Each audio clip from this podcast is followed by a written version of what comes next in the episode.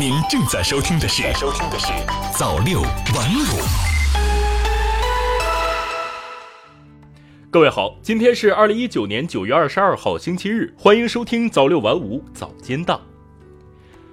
今年十一黄金周，居民出游热情高涨。引人注目的是，近日长沙、浙江、山东、兰州、河南等多个省市出台景区门票降价措施，这意味着游客去部分景区时将节省一笔门票费用。最近两年，各地景区掀起降价潮，摆脱门票依赖已成共识。但面对客流量的快速攀升，景区服务能否降价不降质，还有待检验。新政降价至少涵盖五省市。近日，湖南长沙市发改委发布关于优化景区门票结构及降低部分景区门票价格的通知。自十月一号起，长沙靖港古镇景区门票由之前的七十八元每人次下调至六十五元每人次；长沙光明蝴蝶文化主题公园门票由之前的五十元每人次下调至四十元每人次。在浙江省，有着一千六百多年历史的江南第一大佛新昌大佛景区十一也将降价，大佛寺文化旅游区门票将由一百元每人次下降至八十元每人次，新票价将从九月三十号起实行。山东省泰山景区、三孔景区等多个景区都调低了价格。自十月一号一直到二零二二年九月三十号，山东将对孔庙、孔府、孔林、颜庙、周公庙、少昊陵、孟母林等七个景点门票进行整合，价格降为一百四十元，门票七天内有效。整合降价后，孔庙、孔府、孔林三个景点保留单票，孔府门票价格六十元，孔庙降为八十元，孔林降为十元。颜庙、周公庙、少昊陵、孟母林四个景点免费开放。兰州市发改委近日也决定对渝中青城古镇景区门票进行调整，门票价格由原三十五元调整为三十元，淡季每年十一月一号至次年三月三十一号门票免费，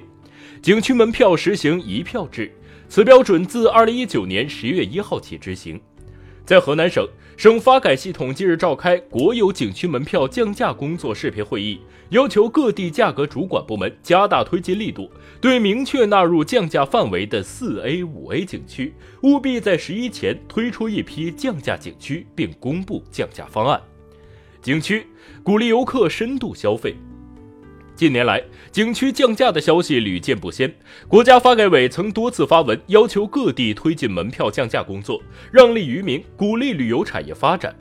前不久，国务院办公厅也发布了关于进一步激发文化和旅游消费潜力的意见，明确继续推动国有景区门票降价，各地可结合实际情况制定实施景区门票减免、景区淡季免费开放、演出门票打折等政策。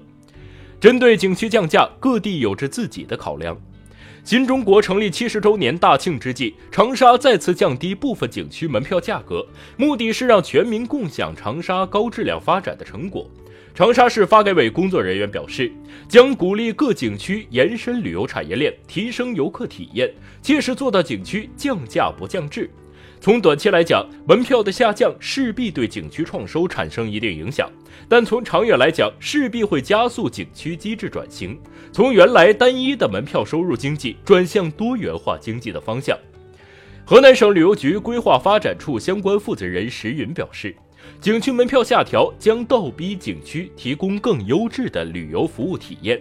主要是通过让游客到一个地方观赏景观以外，还要有深度的体验或者进行消费，拉长旅游产业链条，这也是将来的一个趋势。趋势摆脱门票经济依赖。国内游行程中，名山大川是游客必来打卡的目的地。这类景区通常以国有性质为主，例如游客耳熟能详的黄山、泰山、张家界、九寨沟等。有网友曾做过统计。走遍中国一百三十六家收费的五 A 级景区，门票要花一万九千零八十五元。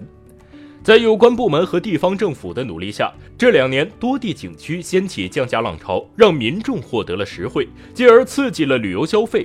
统计数据显示，二零一九年上半年国内旅游人数预计三十点八亿人次，国内旅游收入为二点七八万亿元，分别比上年增长百分之八点八和百分之十三点五。门票降价是主要因素之一。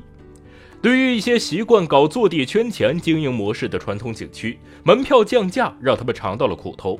今年上半年，部分上市景区呈上的半年成绩单中，净利润一栏都出现了下降数字。